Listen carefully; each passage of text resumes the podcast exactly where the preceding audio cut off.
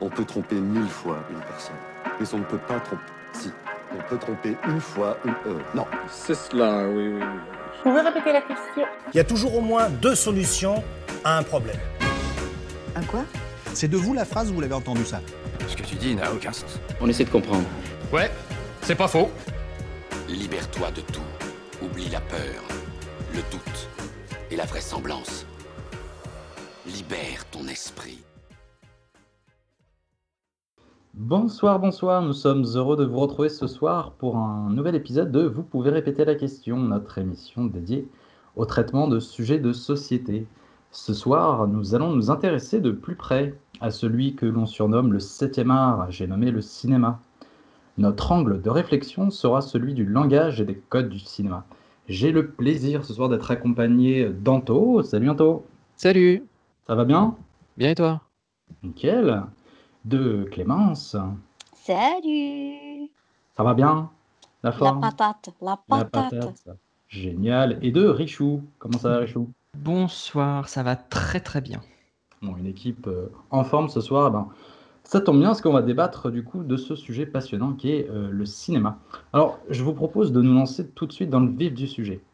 Euh, on va commencer par poser quelques, quelques bases. Euh, donc, avant de parler du code du cinéma, qui sera le sujet de notre émission, on va commencer par parler de celui euh, du langage. Euh, donc, le langage, c'est notre capacité à exprimer une pensée et tout simplement à communiquer dessus au moyen d'un système de signes. On connaît tous bah, celui que j'utilise en ce moment, d'ailleurs, le langage verbal, qui possède plusieurs codes, des sortes de règles de communication, afin que celle-ci soit justement compréhensible par tout le monde. La langue que l'on utilise quotidiennement est l'un d'entre eux, avec ses règles de grammaire, de conjugaison, etc. Et en fait, finalement, ces, codes, euh, il en existe toute une flopée. Euh, je pourrais vous parler par exemple des codes sociaux, euh, des codes de politesse qu'on a tous appris à, avoir au fur et à mesure. Et chaque forme d'art dans l'histoire de l'humanité a vu tout un ensemble de codes se créer, évoluer afin de temps en temps de disparaître au profit de nouveaux codes, influencés par tout un ensemble de, de vecteurs moraux, sociétaux. Alors, tout à l'heure, je parlais du septième art, justement, qui est le cinéma. Euh, Est-ce que vous pouvez me citer les six premiers? Petit tour de table. Qui peut me citer? Hum, T'as la musique déjà pour commencer? Ouais, très bien, la musique. Les pyramides de Gizeh? Euh, euh, On est Euh, sur les, sur merveilles du monde là, euh, Jean-Michel. euh, On te parle du 7 art. hein. Ah mince je me suis gouré de salle. Mais oui, mais justement, il n'y a pas l'architecture dans le lot. hein. Oh là là, exactement. L'architecture, tout à fait. Bah, du coup, il doit y avoir la sculpture aussi. Ça rime avec Yes. architecture. Ça en fait trois. Et la littérature, parce que ça rime aussi avec sculpture euh, et architecture. Exactement, littérature. Et il nous en manque deux. Est-ce que vous les avez C'est au tour de Richou.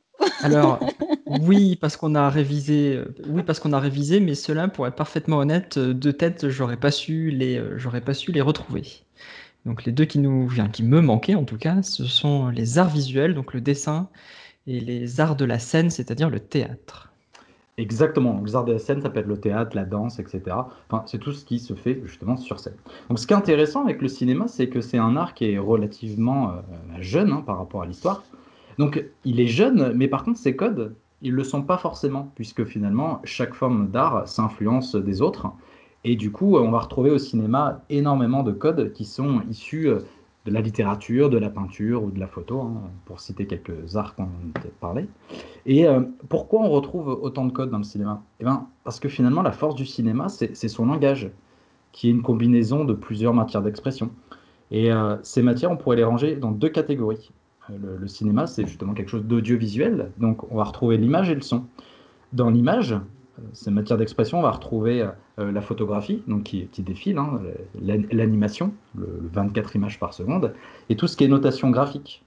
Euh, et dans le son, on va retrouver ben, finalement les paroles, les acteurs qu'on va venir enregistrer, les bruits ambiants, tous les, bruits de craquement, ce type de choses, et évidemment la, musique qui constitue un élément essentiel euh, du cinéma.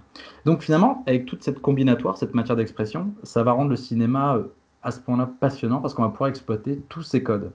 Et euh, pour perfectionner euh, euh, ben, chaque jour un petit peu plus le- ces codes du cinéma, ou au contraire, pour essayer de se sublimer, on va venir les tendre. Alors quand j'utilise le terme de cinéma, hein, c'est une, c'est une synecdoque, parce qu'on peut s'intéresser finalement à toute euh, production du visuel. On ne se limite pas au cinéma, on peut parler euh, des séries, des courts-métrages. Donc voilà pour faire une petite introduction de notre sujet, euh, pour définir bien ce qu'était le, langage et les codes. Et justement, ce soir, on va parler des, des codes du cinéma. Donc la première partie, on va se concentrer, euh, si ça vous va, sur les codes dits plutôt euh, techniques. Donc que ce soit des codes qui sont issus du cinéma ou qui sont justement empruntés à d'autres formes d'art. Donc les codes techniques, c'est tout ce qui va pouvoir être utilisé à l'image, comme le montage, voilà, ce, type d'éléments qui sont liés au médium lui-même. En- Ensuite, on pourra faire en seconde partie d'émission un tour de table, cette fois plutôt autour de, euh, la narration. Voilà, ces, codes narratifs euh, qui, euh, vont venir mettre en scène euh, l'histoire. Et, euh, une fois qu'on aura fait ces deux petits tours de table, ben, je vous propose de débattre sur une problématique que je vous poserai euh, en relation avec ces codes. Alors, on commence tout de suite par la première partie, les codes techniques, et c'est Clémence qui enchaîne. Eh oui, alors moi je suis venue vous parler d'une notion euh, vieille comme le monde que vous avez, que vous connaissez sûrement. Euh, vous connaissez les chants, vous connaissez les contre-chants, donc vous connaissez forcément les chants contre-chants. Alors cette partie, elle n'est pas très glamour du cinéma, en fait, c'est euh, plutôt ce qu'on utilise euh, typiquement pour illustrer les dialogues. Donc euh, c'est tout simplement une technique de montage, hein, le chant contre chant. Euh, on la croise pour euh, donc illustrer le dialogue, mais surtout la continuité du dialogue, vraiment l'échange pour filmer, euh, on va dire, ce- ce- ces deux personnages de manière, on va dire, assez dynamique, pour vraiment avoir ce, en fait, c'est pas un coup de téléphone, c'est vraiment l'instant où ils sont en train de se parler, donc vraiment d'avoir ce chant contre chant comme, si, comme si on y était. C'est régi par une loi assez simple, dont vous avez sûrement un petit peu entendu parler si vous êtes un petit peu intéressé par le cinéma. C'est ce qu'on appelle la loi des, la règle des 180 degrés. Donc tout simplement, ça consiste à ne jamais franchir la ligne de regard entre les deux personnages parce que sinon, ça va vous faire quelque chose de bizarre et vous allez euh, pas pouvoir vous repérer spatialement dans ce qui se passe. Donc ça, c'est une règle qui est importante à connaître parce qu'elle est, elle est intéressante à transgresser aussi. Donc gardez-la aussi dans un petit coin de votre tête. Et euh, donc ce code qui est un petit peu, enfin ce code technique qui est un petit peu un, un grand classique, qui devient très intéressant quand on le mélange avec un deuxième code technique qui s'appelle l'échelle des plans. Donc là, en fait, tout simplement, c'est des notions de cadrage, c'est-à-dire que si je suis cadré du haut de ma tête jusqu'à mon buste, ce qu'on appelle un plan de poitrine ou un plan rapproché. Si on arrive à peu près au niveau de mes cuisses, on peut parler de plan américain, ce genre de choses. Et donc, usuellement, en fait, le champ contre champ, euh, on utilise les mêmes échelles de plans quand on n'a rien d'autre à raconter, à illustrer que le, le fond, au final, de, de cet échange. Quoi. Donc, vraiment, c'est l'échange verbal qui prend toute sa place. Et là où c'est très intéressant de vous en parler, c'est que justement, des fois, en cassant ces codes techniques, ce, classicisme, on va avoir une, euh, une narration dans la narration. Et là, je suis obligée de vous parler un tout petit peu de narration pour vous parler de technique, car les deux sont intrinsèquement liés. Euh, je vais vous prendre le, comme exemple le premier Spider-Man réalisé par euh, Sam Raimi. Et je vais plus particulièrement vous parler de la scène en fait où Norman Osborn, donc le futur bouffon vert, euh, commence un petit peu à rentrer dans sa folie. Et euh, c'est très très intéressant l'utilisation qu'ils ont fait du champ, de contre-champ et aussi de l'échelle des plans. Et je vais vous décortiquer un, petit peu, euh, un petit peu tout ça. Donc la scène commence et on a un Norman en pleine possession de ses moyens, de son esprit, donc qui est plutôt, plutôt bien. Et, et à ce moment-là, comme il est maître de lui-même, on va le montrer maître de son environnement et de son chez lui. Donc il sera en plan très rapproché et il va en fait occuper la majorité du champ. Donc là, vraiment, il est en position de, domination, ça va, il est bien dans ses bottes, tout va bien.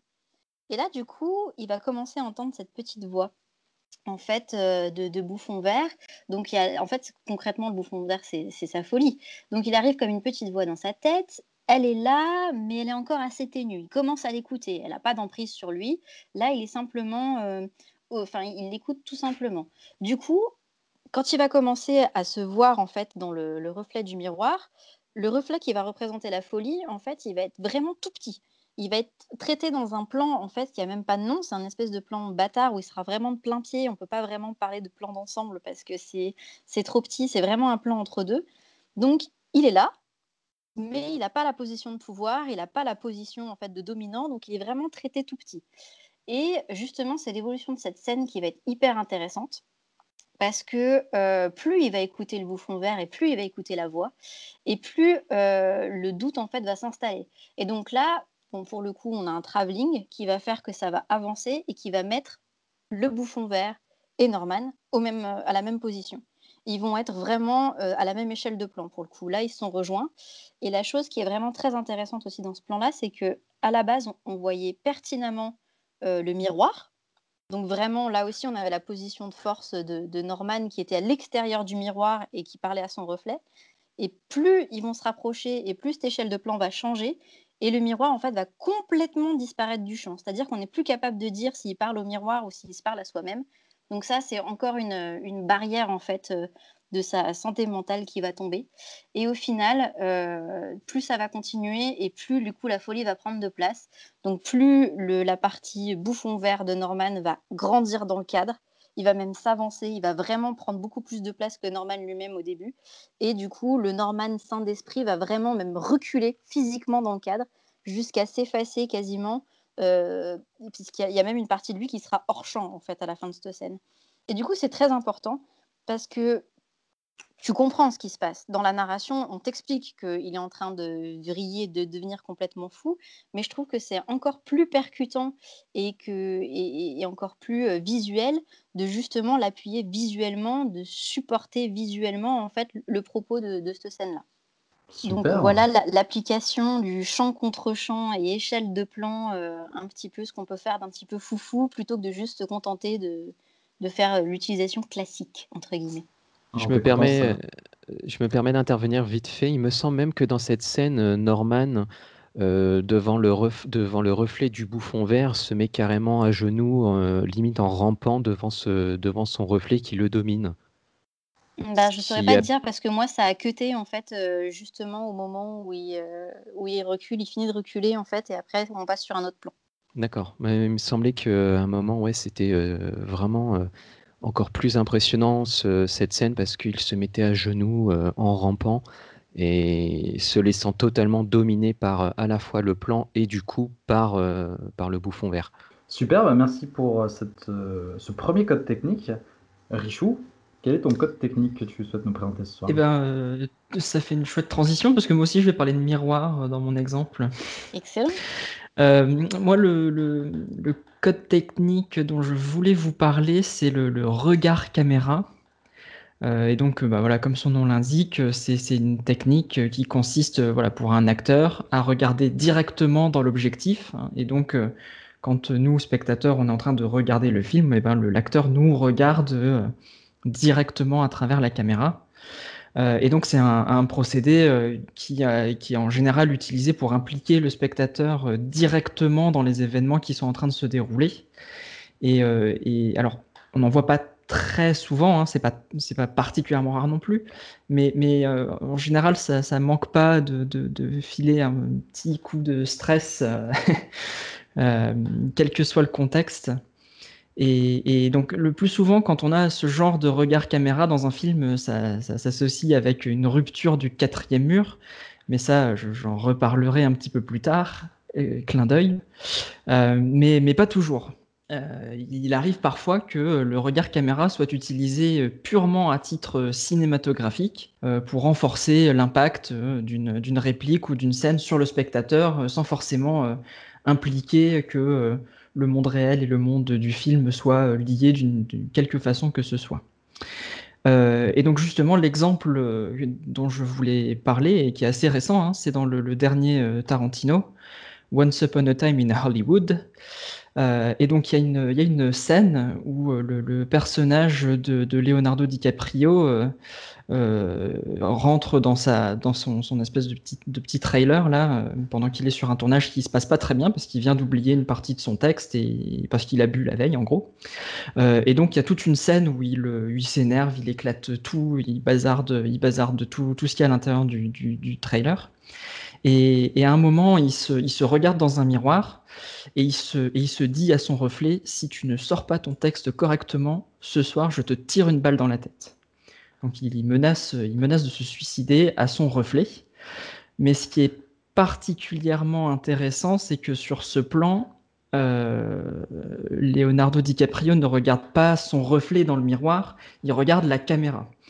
Donc c'est une espèce de, regard caméra indirect parce que ça se fait à travers le, miroir. Euh, mais, du coup, ça, ça, détourne complètement la réplique qui est en train d'être dite. Parce que, parce que bah voilà, le- Leonardo DiCaprio, c'est pas lui qui le regarde, c'est vous. Il vous regarde et il vous dit comme ça, il, il me semble même qu'il pointe du doigt son, re- son reflet, donc la caméra, donc vous, et il dit comme ça, si tu ne sors pas ton texte correctement ce soir, je te tire une balle dans la tête, et ça, ça, c'est intéressant, je trouve ça vachement intéressant parce que ça renverse pas du tout la situation, il est toujours juste, en- enfin, juste entre guillemets, en train de menacer de se suicider, sauf que c'est à vous qui profère ces menaces, et c'est vous qui vous les prenez, et qui vous prenez le regard perçant de DiCaprio dans la figure, et, et- et moi, je trouve ça extrêmement puissant. euh, et, et juste comme ça, voilà, la, la puissance de la réplique est euh, complètement décuplée. Et, voilà, quand c'est bien amené, moi, je trouve que ça fait toujours, ça fait toujours son effet, un regard caméra. Ouais, c'est clair. hein. C'est comme au théâtre, c'est euh, quelque Mm. chose qui vient du théâtre et c'est c'est- ça, ça perturbe toujours le spectateur qui se demande en disant zut, on, on me voit alors qu'il est complètement spectateur. Il y en a des, Super. Il y en a des très très bons aussi euh, dans, dans la filmographie de Kubrick, euh, notamment euh, des, des regards caméra vraiment flippants qui, qui font prendre toute leur, toute leur dimension à une scène ou à un personnage, par exemple. Tu as des, des films que tu as en tête, de Kubrick? Euh, The Shining, il y a- il y a- ils sont assez discrets euh, comme, comme regard caméra, mais mais il y en a quelques-uns et, et- et quand ils, quand ils débarquent, alors j'ai plus le nom des personnages, mais le, le- le cuisinier, le chef de l'hôtel, Mhm. euh, qui, qui regarde et qui Oui. regarde à un moment le, le- le fils, euh, le fils euh, du personnage de Jack Nicholson et quand il lui, quand il lui dit qu'il y a quelque chose qui cloche avec l'hôtel, et on change de plan et on prend en fait la perspective du, du gamin. Mhm. Et, et le, ch- et le chef cuistot lance un regard caméra au moment où il profère sa. Pareil, où il, où il- où il dit quelque chose de très, très perturbant et de très mystérieux. Et donc voilà, pareil, ça renforce, euh, même, même effet, ça brise pas le quatrième mur à proprement parler, mais ça renforce, euh, ça renforce méchamment le- le- l'intensité de la réplique. Et ça marche vachement bien. Et Jack Super. Nicholson, euh, Jack Nicholson en fait deux ou trois, il me semble, en tout dans le film. Et, et c'est euh, à ce moment-là, en fait, où, euh, où tu comprends que c'est plus lui, mais c'est le, le Shining qui, euh, qui le possède à ce moment-là. Enfin, Mm. c'est, c'est vraiment, euh, c'est, c'est- c'est vraiment un- un- une seconde à peine. euh, notamment euh, quand il est au bar et qu'il prend son verre, il sort une réplique, il fait un regard caméra, il boit son verre. Et, et c'est là, c'est à ce moment-là où tu dis euh, ah mais là ok c'est plus lui vraiment qui parle. Excellent. Bah, du coup, Anto, quel est ton code technique à toi? Ben moi j'ai fait le choix de parler des, des focales. Donc euh, comme vous le savez les objectifs de caméra et d'appareil photo ont une distance focale. C'est par exemple le 50 mm que vous pouvez voir écrit dessus sur le côté. Et en fait ça représente la distance qui sépare la lentille de l'objectif au capteur qui enregistre l'image.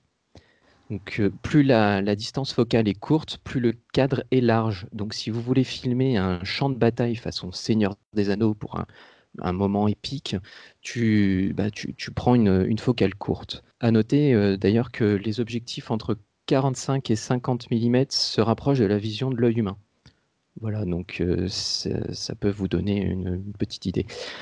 À l'inverse, si euh, vous voulez mettre un personnage en valeur avec un gros plan, il vaut mieux utiliser une focale, une focale plus longue. Donc, selon la vision du réalisateur, ce qu'il veut faire ressentir au, spectateur, il va jouer avec euh, ces distances focales.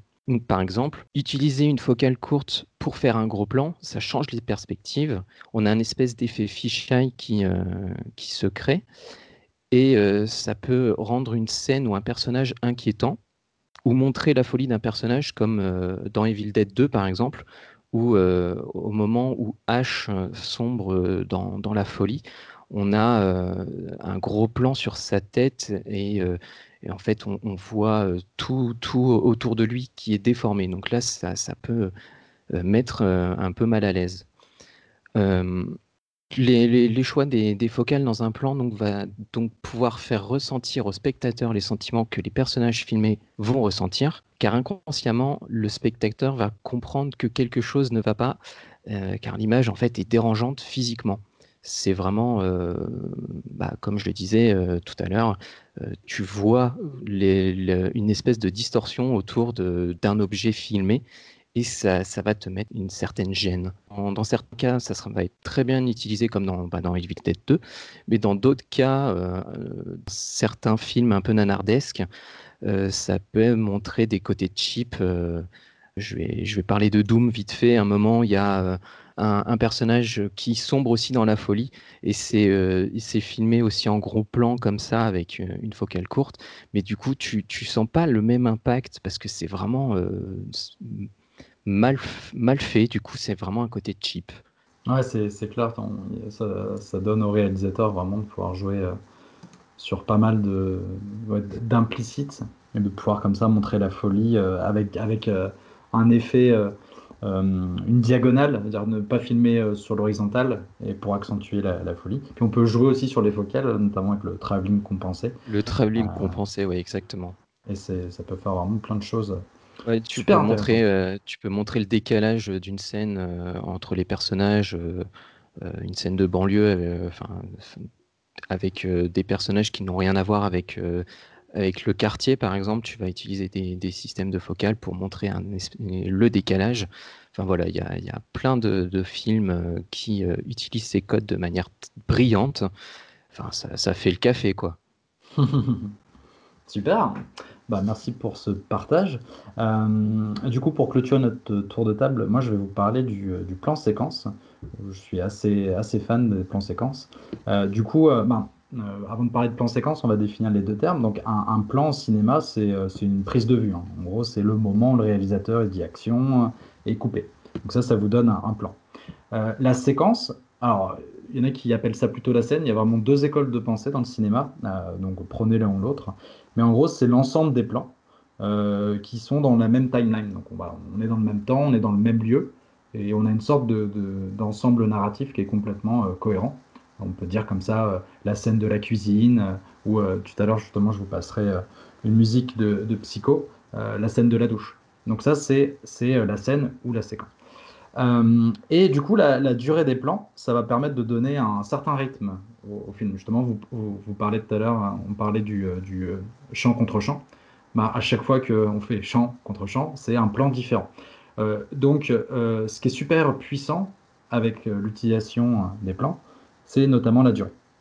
Et ce qui est intéressant, c'est que euh, en fonction d'un réalisateur, on peut euh, mettre des moyennes. Euh, donc, pour parler un petit peu du cinéma ho- hollywoodien, si on prend un réalisateur qui a l'habitude de faire des gros blockbusters avec plein d'explosions, j'ai nommé Michael Bay, en moyenne, ses plans, lui, dans ses films, durent 3 secondes. Donc c'est des choses extrêmement rapides, ça donne du rythme, il y a des explosions, on montre quelque chose, chant, un autre chant, voilà, ça va donner vraiment un côté très rythmique. En moyenne. Euh, en moyenne, Oh exactement. la vache, parce que sur un film de 2 heures, des plans de 3 secondes en moyenne.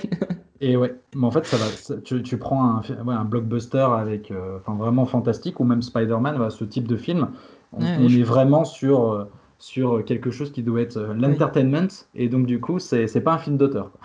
tu, dois avoir des, tu dois avoir des scènes d'action où ça cut vraiment en permanence. euh, Ah, mais c'est incroyable. Et c'est pas le, c'est pas le réalisateur qui fait. euh, Il y a des films dans lesquels les, euh, la, la durée moyenne tombe à en dessous de deux secondes. C'est c'est- c'est assez hallucinant.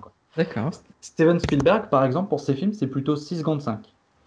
Alfred Hitchcock, c'est plutôt 9 secondes. Et Woody Allen, donc plutôt sur le cinéma d'auteur, lui, en moyenne, dans ses films, c'est euh, 17 secondes la durée de ses plans. Voilà, donc ça vous donne une idée des possibilités, qui est encore juste un outil, hein, c'est un code technique, mais ça reflète pas mal de choses. Et donc, tout ça pour, maintenant qu'on a défini ce que c'est un plan et ce que c'est une séquence, eh ben, on peut définir le plan séquence. Finalement, le plan séquence, c'est juste une séquence qui contient un seul plan. Donc, c'est-à-dire qu'il n'y a pas eu de coupure caméra. Donc, vous allez pendant euh, plusieurs minutes ou plusieurs secondes, un plan séquence peut faire juste quelques secondes, mais vous allez avoir des mouvements de caméra, mais qui ne vont pas s'accompagner d'une coupure caméra. Et l'évolution de la technique dans le cinéma, notamment euh, grâce au, bah, au montage, hein, aux effets spéciaux, qui s'améliorent d'année en année, ça, ça- donne plus facilement, il est plus facile de créer un plan séquence. Euh, par exemple, on peut parler évidemment de 1917, hein, le dernier du genre, qui est filmé comme un plan séquence unique euh, du début jusqu'à la fin du film. Mais en réalité, hein, euh, pour, euh, pour donner quelques chiffres, le plan séquence le plus long du film fait seulement 8 minutes. Donc euh, voilà, on va, on va agir par du montage. Hitchcock, il avait déjà fait la même chose dans, par exemple, La Corde, hein, en 1948, qui est, qui est aussi un huis clos d'ailleurs. Donc là, c'est un petit peu plus facile forcément parce que euh, pas besoin de, de trop bouger la caméra. Mais par exemple, quand il voulait, euh, pour des raisons de taille de pellicule, c'était impossible de, de faire le film d'une traite. Donc du coup, pour changer euh, la pellicule, eh ben, il zoomait sur un objet. Et comme ça, hop, ça faisait une coupure. Bah, c'était des coupures de, de l'époque. Et euh, finalement, le, plan séquence, donc c'est- qu'un élément technique, qu'il soit monté ou pas. Mais ce qui est intéressant sur l'outil, c'est euh, sa capacité à, nous fixer, nous, le spectateur, le temps d'un moment dans la même trame temporale qu'un film. Et ça nous donne immédiatement la sensation d'une immersion et d'être vraiment au cœur de l'action. On est là en tant que témoin. On peut parler notamment du, du plan séquence de- des Fils de l'Homme. Enfin voilà, il y, en a plein dans l'histoire du cinéma. Et j'étais curieux de savoir quels étaient vos plans séquences préférés. Est-ce que vous avez un plan séquence qui vous a marqué euh, dans tous les films que vous avez vus? Bah, écoute, alors déjà, je vais pas me faire des copains, euh, moi, en disant ça. Euh, je trouve que le plan séquence, c'est de la branlette, en fait. À part si c'est justifié dans, dans le cadre du film, je trouve que c'est juste dire, ah bah, j'ai fait un truc dur parce que c'était dur et c'est classe, du coup. Bah, les gars, si je montais le Mont Blanc avec juste deux petites cuillères, ce serait dur, mais ça servirait à rien non plus. Alors par contre, je trouve qu'il y a certains films dans lesquels le plan séquence euh, a toute son utilité et même au contraire va beaucoup apporter. Je pense notamment au film Elephant de Gus Van Sant qui parle justement de la tragédie du lycée Columbine. Et euh, en fait, ce, film, c'est quasiment que des plans séquences mis bout à bout. Et là où je trouve ça très très fort, c'est que du coup, euh, là où ce plan séquence devrait justement nous, nous inclure dans ce moment et nous rapprocher en fait de cette réalité très terre à terre, elle va au contraire créer des moments de flottement très cotonneux, presque oniriques en dehors du temps, parce que on sait que euh, irrémédiablement on se dirige vers cette tragédie et vers, et vers cette boucherie, mais du coup ça va juste créer ces petits moments de douceur, de flottement, de, d'arrêt dans le temps au final et créer un décalage complet avec ce que le film essaie de raconter. J'ai trouvé ça assez malin et assez plaisant à regarder. Super. Ouais, moi c'est euh, bah, c'est un peu tout l'inverse justement. Alors ce qui est ce qui est intéressant c'est que c'est dans un c'est que ça fait il- c'est un plan séquence qui vient d'un film que j'ai pas vu. C'est le combat dans l'église de Kingsman. Où, Oui. euh, où- où- où tout le alors bah j'ai pas du tout le contexte puisque justement j'ai pas vu le film mais je sais que le, le- c'est un type qui remonte une église et qui donc il se bat à un contre à un contre des dizaines Euh, et, tout le combat est filmé en un seul plan séquence. Donc euh, voilà c'est une, scène d'action sans euh, une scène d'action sans cut. Et donc la caméra le suit du début jusqu'à la fin avec tout ce que ça implique en roulade coup de feu retournement etc et, c'est voilà comme tu disais crevette le, le- l'exploit technique est particulièrement remarquable Ouais, Pour citer un autre plan séquence euh, de combat qui est exceptionnel, c'est celui de Boy aussi. Et Le là, combat au marteau. Ouais, exactement. Et là, ça nous donne vraiment une impression de, de- de- d'écrasement et de se dire ah quand est-ce que ça va finir ça, Mm. Comme tu disais, euh, Crevette, en effet, il y a- comme tout, hein, finalement, avec tous les codes techniques, des fois ils sont utilisés euh, à outrance et euh, c'est juste de la branlette intellectuelle. Mais le plan séquence, quand il est bien utilisé, il, véhicule vraiment, des messages. On a évoqué euh, dans une première partie les codes techniques et maintenant on va parler des codes narratifs, ceux qui sont plus euh, en relation avec l'histoire. Et c'est Anto qui ouvre le bal. Et oui, je vais ouvrir le bal avec le fusil de Tchekhov. Donc le fusil de Tchekhov, ou la loi de conservation des détails, est un principe qui définit qu'un détail qui semble futile montré dans une scène prendra tout son sens plus tard dans le film. Il ne peut donc pas être supprimé dans le montage final. Le nom vient de Anton Tchekhov, qui a dit que si dans le premier acte, vous avez accroché un fusil sur le mur, alors dans le suivant, vous devrez l'utiliser. Autrement, on n'en met pas. Il peut être utilisé pour structurer tout un scénario, comme le film Signe par euh, M. Night Shy- Shyamalan, désolé pour son écorchage de nom, euh, où tous les éléments du film servent à la fin pour, euh, pour résoudre la situation. Donc, euh, vite fait, il y a plein de flashbacks dans le film, des verres d'eau posés un peu partout parce qu'il y a la gamine qui supporte pas l'eau du robinet, enfin, elle a un petit souci avec ça. Et en fait, il s'avère que c'est le point faible des, des extraterrestres. Donc voilà, c'est un, un petit procédé utilisé par Shy- Shyamalan. Euh, il peut être aussi utilisé littéralement comme dans Shaun of the Dead, qui le parodie en mettant un fusil au-dessus d'un bar. Il y a tout un gag en- utilisé par Nick Frost en disant euh, Vous êtes sûr que c'est un vrai fusil? Euh, Est-ce que est-ce qu'il fonctionne et tout? Et à la fin du film, il, ben, il va le prendre et puis s'en servir pour, euh, ben, se faire des zombies. Et euh, malheureusement, il peut être aussi utilisé de manière totalement grotesque, euh, comme dans The Amazing Spider-Man. Dans, dans le labo, Peter Parker euh, demande à- au professeur Connors Tiens, c'est quoi euh, cet objet au loin là-bas Euh, C'est marrant, ça me rappelle quelque chose. Et tu sais directement que cet objet va être utilisé à la fin par le méchant, quoi, parce que c'est comme Mhm. ça. Euh, donc voilà, c'était euh, le fusil de Tchekhov. Crevette. Eh ben écoutez, euh, on change pas une équipe qui fait match nul. Moi, je vais vous parler du show don't tell de Tchekhov également. Alors, le show don't tell, où littéralement euh, le montre ne raconte pas, trouverait son origine, donc chez Anton Tchekhov. La légende voudrait qu'il ait eu cette phrase euh, Ne me dis pas que la lune brille, montre-moi son reflet étincelant, se reflétant sur un verre brisé. Donc en fait, euh, il s'avérera plus tard qu'il s'agit que d'une légende, hein, mais euh, elle tire sa source, en fait, euh, cette phrase paraphraserait euh, un passage d'une lettre qu'il aurait écrit à son frère en fait en 1886. Donc effectivement, euh, dans l'essence, c'est bien lui qui a servi à, diffuser un peu ce concept, mais on en trouve en fait des traces depuis euh, Confucius. Donc le show don't tell, moi, moi j'en ai appris pas mal en préparant cette émission, ça s'applique en littérature, ça s'applique au théâtre forcément qui est un petit peu plus visuel, et ça s'applique donc naturellement au cinéma. Euh, donc ça consiste tout simplement à éviter l'écueil du personnage aléatoire qui arrive en tapant dans le dos du héros et en lâchant une grosse tirade du type « Au fait, tu te souviens du braquage de l'année dernière à Santa Fe où Bobby est mort et où ta nana t'a vendu au FBI ?» Alors en plus, euh, en plus d'être une ligne de dialogue forcée et maladroite, euh, elle est là pour prémâcher l'histoire à un spectateur qui va se demander pourquoi et comment on peut avoir des amis avec aussi peu de tact. Et euh, pour vous parler un petit peu mieux de ça, on va prendre un, exemple concret. Je vais vous parler du film Drive et de son introduction. Même pas dans le film, je, vais direct dans l'intro. On va éluder tout le début du film où il y a juste ce, ce monologue, euh, cette conversation au téléphone, où d'ailleurs on n'entend pas du tout ce qui se passe en face. Et je vais me concentrer vraiment sur les cinq minutes qui suivent où il n'y a aucune ligne de dialogue. Donc, euh, on suit juste une scène avec euh, bah, justement le protagoniste principal de Drive qui arrive, qui se gare. Tu vois deux mecs cagoulés qui se partent. Tu comprends vite ce qui se passe au niveau de la situation et s'ensuit une scène de course-poursuite. J'en dis pas plus. Pendant ces cinq minutes, sans que personne n'ait ouvert la bouche, on peut faire un résumé de ce qu'on a compris sans qu'on nous explique rien. Le personnage principal trempe dans des combines louches et c'est clairement pas un amateur ni sa première fois. On le paye pour ses talents de chauffeur, il connaît la ville comme sa poche et visiblement on est à Los Angeles. Il a confiance en ses capacités, il sait qu'en prendre des risques et qu'en faire profil bas, et il a déjà prévu son issue de secours.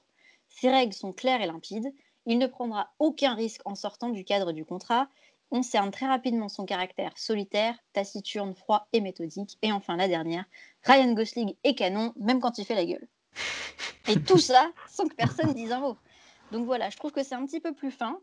Euh, ça permet aussi de travailler beaucoup plus de, côté visuel, de travailler aussi euh, pour les scénaristes euh, bah, sans ligne de dialogue. C'est quand même un exercice en soi et c'est quand même vachement plus agréable à, regarder qu'un mec qui essaie de te gaver comme les oies à Noël en te faisant rentrer euh, 20 minutes d'histoire en une phrase. Et c'est un truc qu'on retrouve beaucoup bon, bah, dans le cinéma, et forcément aussi dans le cinéma d'animation, parce que j'aurais pu vous citer l'excellente scène d'ouverture de là-haut, chez Pixar, ou alors quasiment l'intégralité du film Wally. Voilà pour le show don't tell. Ouais, donc c'est vraiment un code narratif qui s'applique vraiment au cinéma et euh, du coup, vu que tu as, plein de champs d'expression, tu peux, tu peux ouais, tu l'utiliser de manière plus fine euh, plutôt que passer par euh, un seul biais d'expression comme euh, le dialogue. Tout à fait. Et ça passe aussi parfois par le décor. C'est un peu plus rare, Ouais. mais, euh, mais enfin, en fait, il y, a très- il y a beaucoup de moyens de faire passer euh, des infos sans pour autant les dire euh, de manière tacite. Cool. Ben, merci pour ce partage. Et alors, euh, le- les, les cartons des- au début des Star Wars, qui sont devenus, euh, qui sont devenus légendaires, mais qui sont quand même littéralement Ouais. l'histoire qui est écrite sur l'écran. C'est du tel donc chaud. C'est pas de Tchekhov, Ouais, c'est- cas. c'est intéressant parce que ça veut dire que même des règles, enfin voilà, c'est on est typiquement dans un exemple de transgression euh, qui marche au final parce que c'est devenu un, c'est devenu un élément incontournable d'un Star Wars, ce, ce carton de début de film. Ouais, après, tu vois, c'est pas comme les codes techniques où là, tu as vraiment besoin d'avoir des institutions et ensuite de les transgresser. Le code narratif, c'est vraiment un choix artistique plus Mm. qu'une une contrainte au final. Mm. Même si normalement, tous les films sont censés raconter des histoires. Oui. Je prends la suite et je vais parler de métalepse. Euh, et donc, pour vous expliquer en, quelques mots euh, de quoi il s'agit, il faut bien comprendre que quand on regarde une œuvre de fiction, hein, donc c'est-à-dire la plupart des films, on, accepte que euh, l'histoire euh, se déroule dans un monde qui n'est pas le nôtre. On, appelle ça la diégèse du film, hein, c'est son univers. Euh, et, la, frontière euh, qui, sépare la diégèse et notre monde à nous, euh, donc c'est ce qu'on appelle le quatrième mur. Euh, donc ça, fait référence hein, au théâtre, hein, bien évidemment, où les, acteurs doivent se comporter comme s'ils ne voyaient pas le public, comme si le décor comportait en fait un quatrième mur qui les séparait du public. Eh bien, une métalepse, euh, c'est ce qui se passe quand il y a des éléments de diégétique, hein, donc du monde du film, qui interagissent avec des éléments extra-diégétiques, donc des éléments du monde réel. Et donc ça crée une espèce de, paradoxe, euh, de, de collision entre le monde de la réalité et celui de la fiction, et euh, ça va euh, déstabiliser le, spectateur et ouvrir la porte à, à plein d'opportunités pour, euh, pour le cinéaste. Euh, ça peut être utilisé euh, pour faire rire, euh, grâce à un comique de situation euh, qui est difficile à voir venir. Euh, ça peut créer la peur, hein, souvent dans des films, euh, dans des films à suspense, ou quand on se rend compte qu'on n'est pas tout à fait à l'abri du tueur, ou que l'horreur n'est peut-être au final pas si loin de nous. Euh, donc c'est un procédé qui est devenu, euh, voilà, de plus en plus commun aujourd'hui. Euh, J'ai même tendance à le trouver euh, parfois un peu euh, surutilisé, un peu comme euh, le, jeu des focales dont on parlait tout à l'heure, où on peut avoir euh, tendance à, à trouver ça un peu cheapos. Euh, mais voilà, pareil, euh, quand c'est bien amené, c'est quand même une technique qui fait euh, toujours mouche. Et donc celles qui m'ont le plus marqué, moi c'est dans bah, le, film de Les Nuls, hein, La Cité de la Peur. Évidemment, Alain Chabat et, ses comparses sont des, grands maîtres de, l'humour absurde. Et, le film utilise bah, à merveille plusieurs métalepses qui sont toutes plus hilarantes les unes que les autres. Euh, c'est un grand classique, mais je vous en remémore quelques-unes. hein. Il y a le commissaire Bialès qui, qui arrive en voiture et qui, euh, et qui rentre dans la caméra. On a euh, le narrateur qui dialogue avec un personnage du film, avec le très fameux euh, Cannes, troisième jour. Mais euh, quelle heure il est euh, 9h30 AM. Ouah, déjà Non, mais j'avance un peu. Euh, et c'est ça en plus de se moquer des codes du film américain où il y a le narrateur qui lit la date, et, euh, enfin bref. Et euh, voilà, bien évidemment, la fameuse scène bruitée à la bouche faute de budget. Tintin, un, un. Euh, où il y a aussi un fusil de Tchekhov d'ailleurs, parce que eh, regarde, il s'est blessé au doigt. Là, au doigt. Euh, donc voilà, le- le- la métalepse, je, je trouve que ça fait, euh, je trouve que c'est une espèce de figure de style qui fait preuve d'une finesse d'esprit euh, que je trouve en général assez remarquable. Et donc si vous adorez ça autant que moi, bah, je peux vous recommander en particulier la filmographie de, de Mel Brooks, euh, qui était d'ailleurs une très très grande inspiration de- d'Alain Chabat, euh, ou des Monty Python aussi. euh, voilà, ça, ça regorge, ça regorge de gags farfelus, euh, tous plus bizarroïdes les uns que les autres. Notamment chez Mel Brooks, il trouve même la cassette du film. Euh, qui sont, dans lequel ils sont et donc ils le mettent et ils voient sur l'écran eux en train de regarder le film et ils se retournent et ils regardent la caméra et donc dans l'écran il y a leur personnage qui regarde enfin bref c'est euh, des- vraiment des gags euh, des gags ahurissants Super. Et donc, pour clôturer notre tour de table autour des codes narratifs, moi, je vais vous parler des monomythes. Donc, du coup, ce concept qui a été développé dans, dans la littérature hein, par Joseph Campbell à la fin des années 40, euh, sa théorie, c'est que euh, tous les mythes, finalement, du monde racontent essentiellement la même chose. Euh, c'est que des variations qui sont déclinées. Donc, c'est ce qu'il appelle le, voyage du héros. C'est composé, donc, en fonction des traductions, entre 12 et 17 étapes. Et donc c'est quelque chose qui est très utilisé dans le monde du cinéma. hein. C'est un peu le, schéma classique des films où on se dit bon, c'est exactement ce qui va se passer. Souvent c'est très lassant finalement parce que on connaît exactement déjà la trame avec les ascenseurs émotionnels par lesquels on, va passer. Mais certains films euh, jouent exprès dessus et, euh, et arrivent à le transcender. Et euh, c'est l'exemple de Matrix par exemple, ou Le Seigneur des Ados, c'est un peu les, deux films qui le mettent vraiment en application et qui arrivent à le transcender. J'ai essayé de, voilà, de faire l'exercice sur Matrix parce que j'avais lu notamment dans un Rokirama que c'était un cas d'école. Et du coup, je me suis dit, bah voilà, qu'est-ce qui se passe si je m'amuse à, décliner les 12 étapes de la version française euh, du monomythe sur Matrix. Donc la, première étape, c'est euh, le héros dans son monde ordinaire. Il s'agit d'une introduction qui permet de faire ressortir le caractère extraordinaire des aventures qui suivront. Typiquement, c'est Neo, donc alias Thomas Anderson, qui travaille dans, je cite, une respectable société informatique. Ensuite, l'étape numéro 2, c'est l'appel à l'aventure. Donc ça se présente euh, finalement comme un problème, voilà, un défi à relever. Euh, donc dans Matrix, c'est le fameux Wake Up euh, Neo, et aussi son premier appel avec Morpheus. Tout d'un coup, l'aventure vient à lui. La troisième étape, c'est le héros, il est d'abord réticent, il a peur de l'inconnu, il, est un peu dans le refus. donc dans Matrix, il n'y a pas un refus à proprement parler, mais c'est les agents euh, viennent le chercher là où il travaille et il sort par la fenêtre. Hein. Euh, il essaie de s'échapper, puis à un moment donné, euh, je crois qu'il dit j'en ai marre de ces conneries et, il finit par abandonner. Et donc du coup, il se fait arrêter par les agents. L'étape numéro 4, c'est le héros qui, encouragé par un mentor, clairement c'est Morpheus, hein, avec sa fameuse scène Take the red pill or take the blue pill, L'étape numéro 5, c'est euh, passer la première porte, le seuil de l'aventure. On, euh, on entre dans un monde extraordinaire et peut plus faire demi-tour. Néo prend la pilule rouge et euh, sort de la matrice. Donc là, on c'est un cas d'école. Hein. L'étape numéro 6, le héros subit des épreuves, il rencontre des alliés, des ennemis.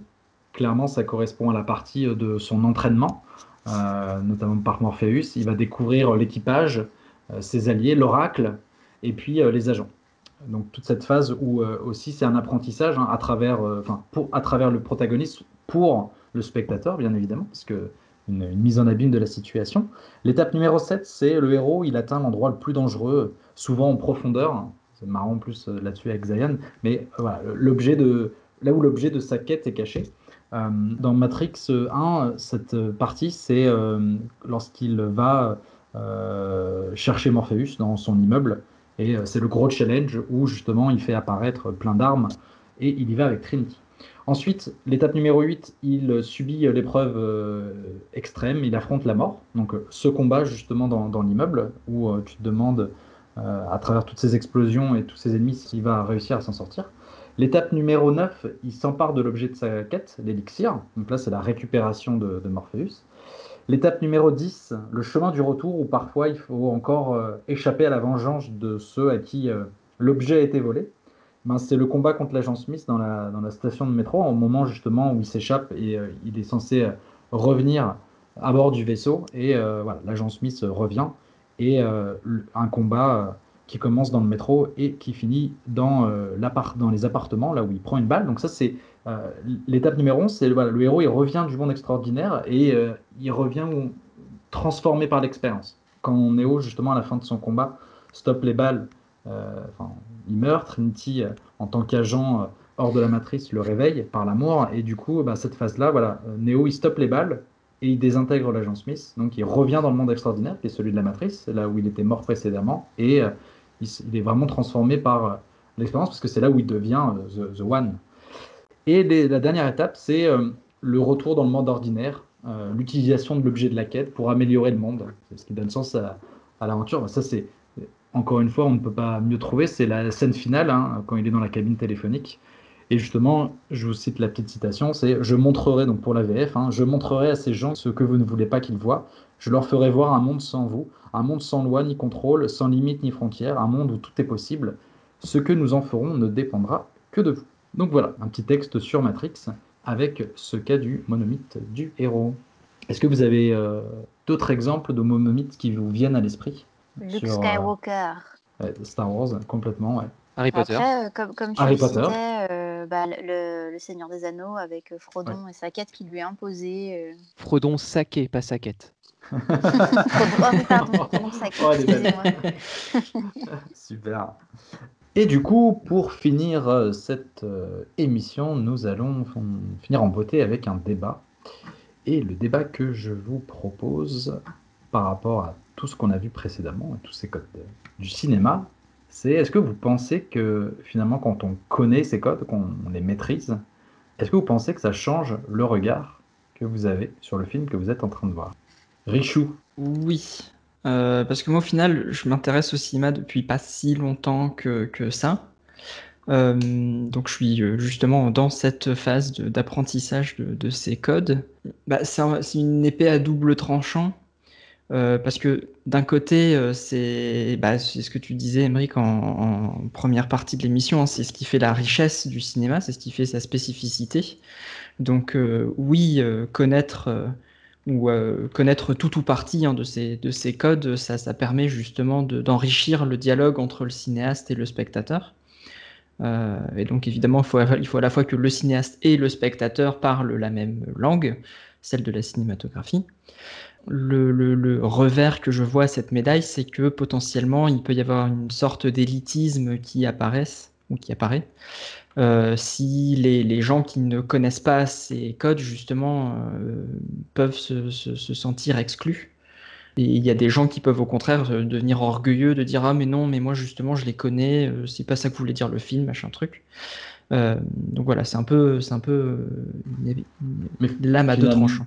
Finalement, tu peux avoir plusieurs euh, niveaux de lecture, finalement, un peu comme dans les Walt Disney sur l'aspect narratif. C'est-à-dire que tu peux avoir ceux qui connaissent les codes, euh, qui vont apprécier le film en disant ah, ah c'est un clin d'œil, il transcende tel code, ou c'est une référence à tel ou tel film. Et les personnes moins éduquées au cinéma, qui ont moins de culture, hein, qui vont quand même apprécier le film. Donc c'est c'est pas forcément tout le temps négatif. Finalement, chacun lit avec son, avec son propre regard, avec sa propre culture, non? ce qui, est, ce qui est dangereux, c'est la condescendance en fait de l'un de, de, de l'un vers les autres ah oui. qui peut apparaître. Ben, je vais reprendre en faisant un parallèle avec notre première émission sur les biais, où justement euh, Émeric pointait qu'il y avait un biais dont je, je me souviens plus le nom, qui disait que en gros, quand tu commençais à t'intéresser à un domaine, tu avais mmh. l'impression euh, de rouler sur tout le monde en fait très rapidement, et plus tu t'y intéressais, et plus tu t'instruisais, et plus tu te rendais compte qu'en fait tu étais tout petit. Et je pense que ce qui se passe un peu avec cette, euh, ces codes de cinéma, parce qu'on a vu arriver les vulgarisations et toutes ces chaînes-là sur YouTube, c'est qu'il y a eu cette espèce justement d'engouement de ah ouais mais tel code je le connais mais tel code je le connais et puis en fait quand tu approfondis la chose tu te rends compte que oui c'est des codes techniques qui sont là pour te donner des références que tu peux euh, mieux apprécier ou moins apprécier les films avec eux sur place. Mais euh, c'est aussi ton rôle de te placer en tant que spectateur et pas en tant que critique à un moment. Donc oui si tu as un œil soit malveillant soit que c'est dans ta phase d'apprentissage il y a un moment où tu vois plus le, le, squelette, en fait, la fabrication du film, que vraiment le côté divertissement. Et je pense que ça passera avec le temps quand tu seras capable de recul et justement que tu auras assimilé ces codes et que tu seras plus justement en train de les décoder. Ouais, c'est intéressant. Alors le biais, c'est Dunning-Kruger. Et euh, alors c'est intéressant ce que tu dis parce que finalement, euh, moi je sais que je m'intéresse beaucoup au cinéma, j'essaie de voir tous les petits éléments, mais finalement quand tu es pris dans un film, je veux dire réellement pris, c'est implicite finalement tout ce que tu as appris. C'est-à-dire que tu te mets pas forcément, tu vois, à tout décortiquer. C'est des, des, des, fois justement, notamment au niveau des codes techniques, tu vas pouvoir apprécier des techniques de montage en te disant, euh, oh ce champ contre champ, euh, c'est fort, mais finalement il y a quelque chose euh, qui, qui vient d'être trip quand tu es dans un cinéma. C'est-à-dire que t'es pas en train, si tu décortiques en général, c'est que le, je pense que c'est plus parce que le film soit est mauvais, soit c'est parce que tu le regardes dans cet objectif-là. Mais même en ayant la culture je, je pense pas que ça t'empêche de profiter du cinéma. Quoi. Je, je suis d'accord, je... c'est pour ça aussi que je précisais la, la phase d'apprentissage, c'est qu'une ouais. fois que tu es acquis, tu es moins happé à regarder ça. Et, euh, et, je pense que même au contraire, euh, le fait d'être familier de ces codes-là, ça peut te permettre de profiter encore plus de ton film intensément. Parce que du coup, il y a quelque chose que tu comprends implicitement et tout de suite, directement, grâce à ces codes-là et qui fait que toi, bah, du coup, tu es vraiment dans ta phase de divertissement, tu n'as pas besoin de décortiquer ce truc-là, tu te dis, attends, c'est bizarre ouais. ce que je viens de voir à l'écran, qu'est-ce qui se passe? Qu'est-ce qu'il a voulu dire? Ouais, finalement, plus, plus tu as de culture, plus ça te permet de pouvoir comprendre juste, justement tous ces clins d'œil dont on parlait, alors que des choses qui ne sont pas à ta portée, euh, si euh, bah, dans, certains, bah, dans certains films qui sont des hommages à d'autres films, c'est toujours intéressant de voir les clins d'œil, euh, et, et ça t'empêche pas de ne pas comprendre le film si tu ne les as pas. Quoi. Et comme tu disais si justement au début, c'est le septième art, donc c'est un art, donc c'est subjectif. Exactement. Ouais. Moi, je pense que le, le, le seul, le, finalement, le, seul, le seul comment dire, élément frustrant, je remarque, au niveau du cinéma, c'est justement, c'est pour ça que j'en ai parlé ce soir, c'est le monomythe. En général, là où ça me sort d'un film. Hier, j'ai vu Invictus, par exemple, euh, avec Matt Damon et Morgan Freeman sur Mandela euh, et le- la Coupe du Monde de, de rugby en 95. Et en fait, le film est moyen, euh, selon mon point de vue. Et justement, j'arrêtais pas de me dire, ah, c'est à quel moment qu'il va avoir euh, cette fameuse étape. En général, dans les films de super-héros, c'est pareil, c'est, ah oui, on va nous faire croire qu'il est mort, et en fait, il l'est pas. Moi, c'est le seul, en général, c'est le seul code où je peux pas m'empêcher de me dire, je, sais ce qui va se passer. En école d'art, donc euh, j'ai une formation artistique, on nous expliquait d'entrée de jeu que en vrai, il y avait assez peu de création originale. Mm. Aujourd'hui, on va dire que tout a été fait, tout a été vu, mais c'est la manière de l'enrober en fait qui va changer. Et euh, je comprends tout à fait ton histoire du monomythe. hein, euh, c'est pareil. Si, tu veux aller factuellement, des films qui racontent des histoires d'amour, il y en a plein. Mais la manière dont tu vas le traiter, ce que tu vas raconter, ton détail et ton soin que tu vas y apporter, ça va complètement tout changer. Et effectivement, moi, par exemple, un truc qui, qui m'exaspère, c'est les personnages fonctions.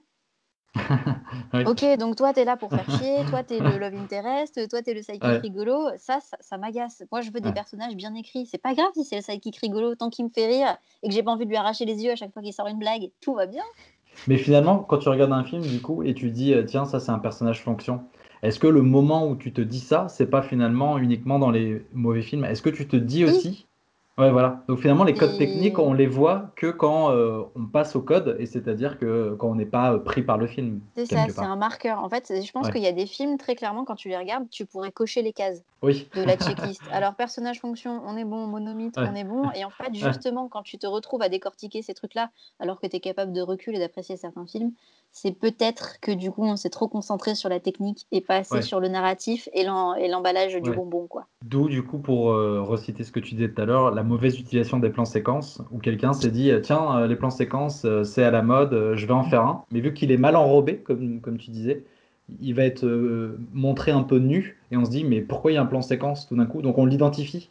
Alors que quand c'est dans un moment, un peu comme dans les films d'horreur, il y a, y a les, les jumpscares, qui est euh, un des éléments marquants dans les codes techniques euh, du genre.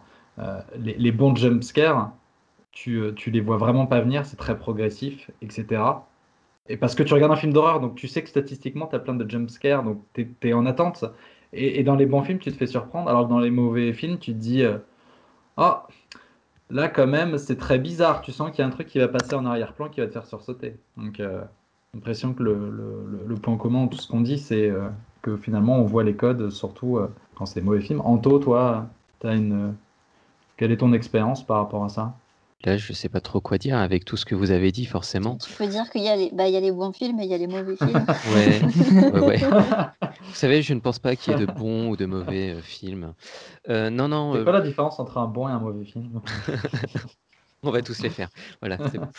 Coché, bingo. Euh, non, par contre, ce que j'aime beaucoup euh, quand, les, codes du cinéma sont bien maîtrisés, pas par le spectateur, mais par le, réalisateur, là j'inverse le débat. hein. Euh, tu citais tout à l'heure Mel Brooks, où je trouve euh, que, ce réalisateur est vraiment un génie dans les films qu'il fait, parce qu'il va utiliser tous les codes euh, possibles et vraiment les mettre, euh, enfin les, les, pousser à l'extrême. Euh, je, je vais prendre pour exemple Sacré Robin des Bois, qui est vraiment fabuleux, où il va mettre tous les codes possibles. Mais c'est très subtil, mais en même temps, il va te les foutre en plein dans la gueule, comme comme c'est pas permis. Et, et c'est vraiment le, le- le jeu de, de ces codes-là qui, qui vont rendre un film intéressant. Et euh, tout à l'heure, je disais euh, le fusil de Tchekhov. euh, euh, ce, j'allais dire ce biais, non, je me trompe d'émission. Euh, ce code-là, euh, que, que malheureusement je, je vois beaucoup trop souvent, euh, où tu, euh, tu, tu le vois euh, dans les dix premières minutes du film et tu te dis Ah putain. C'est le seul code vraiment qui, euh, que, que j'utilise, enfin que je garde sous le coude souvent quand je vais voir un film. Mais c'est pas parce que j'ai envie de le voir, c'est que il va me forcément me sauter aux yeux. Ça fait un peu, euh, un peu élitiste. Enfin bon, bref. C'est, ça va me sortir du film à un moment donné quand je vais le voir, et ça, c'est un peu dommage parce que il est pas subtilement utilisé dans, les films qu'on a, euh, qu'on nous propose actuellement. Ouais, ce qui, enfin, il y a un terme qu'on n'a pas encore, euh, qu'on n'a pas encore utilisé, c'est c'est que depuis tout à l'heure, on parle de, de de codes qui sont euh, surutilisés ou utilisés à mauvais escient, en fait, à ce moment-là, on parle plutôt de clichés. Oui. Ouais. Euh, où, où le code est, où on associe une image plutôt péjorative à un code donné, donc que ce soit le- un plan séquence qui tombe comme un cheveu sur la soupe, euh, un fusil de Tchekhov euh, avec des ficelles euh, grosses comme des poutres. C'est ça. Oui. Ouais, c'est exactement ça. ouais. On Ça parlera de la cliché. poudre de Tchekhov d'ailleurs. Mais c'est vrai que ceux qui peuvent jouer là-dessus, euh, c'est dans le domaine du comique, bah, comme, comme vous en avez parlé tout à l'heure, euh, qui vont jouer justement sur les codes du cinéma, faire une propre mise en abîme euh, de la situation, et typiquement par des super bons nanars qui vont s'amuser à utiliser tous les codes du genre, une sorte de film parodique. Et, euh, et d'ailleurs, ça me fait penser à une vidéo que je vous recommande, c'est, euh, je crois que c'était une vidéo de Golden Moustache de mémoire qui s'appelle Les maladies de l'audiovisuel et qui, euh, est un court métrage et qui présente un peu toutes les maladies, enfin tous les codes. Je me souviens notamment du, cliffhanger, des, des faux raccords, enfin plein de choses comme ça et c'est une vidéo vraiment poilante. Un dernier truc, euh, je viens, juste d'y penser, là c'est vrai qu'on n'a pas trop parlé de séries et tout ça, mais euh, par exemple, tu vois, le monomythe du héros, j'ai trouvé que euh, bah, sur une des dernières séries que j'ai regardées là, Star Trek Lower Decks, qui n'est pas d'une qualité extraordinaire, mais qui aide bien à passer le temps, justement, ils exploitent ce monomythe du héros parce que tu commences en suivant un personnage, et en fait, au bout de 20 minutes, tu te rends compte que c'est pas du tout lui que tu vas suivre au, au cœur de la série, et euh, voilà, maintenant ça c'est fait, et puis on passe à autre chose, quoi.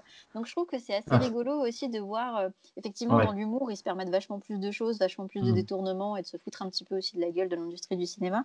Mais euh, je trouve ça très intéressant de jouer justement avec ces codes, et notamment de l'animation japonaise. Il y avait Your Name qui l'a très bien fait, en parlant justement de tous ces codes où tu te dis, bon, bah voilà, le voyage dans le temps, ça fonctionne comme ça. Sauf qu'en fait, ils ont jamais expliqué implicitement les règles, et à un moment, tu as un twist qui fait, ah ouais, c'est vrai, ils avaient pas dit que ça fonctionnait comme ça. Ah bah, je me suis fait eu, dis donc. Super, bah merci pour ce, merci pour ce mot de la fin. Euh, et ben, n'hésitez pas euh, à commenter euh, sur nos réseaux sociaux, euh, Facebook, YouTube, principalement, venir commenter voilà, ce que vous en pensez. Euh, selon euh, vous, quels sont euh, les meilleurs codes, euh, que ce soit narratif ou technique, et est-ce que vous avez euh, voilà, des- un avis sur notre débat?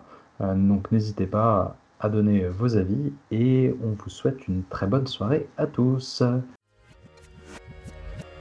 On ne peut pas tromper une fois mille personnes, mais on peut tromper une fois mille personnes. Enfin, j'espère que vous n'avez rien compris. Vous pouvez répéter la question Parfait, il a rien compris. L'essentiel, c'est que ça, c'est que ça valide. Non, moi, je crois qu'il faut que vous arrêtiez d'essayer de dire des trucs. Alors moi, il m'épate, il m'épate, il m'épate, il m'épate. Oui, c'est notre culture. serait pas un peu con, lui Moi, je pense que la question, elle est vite répondue. Méfiez-vous des cons, il y en a qui vont beaucoup plus loin qu'on ne pense. Au revoir.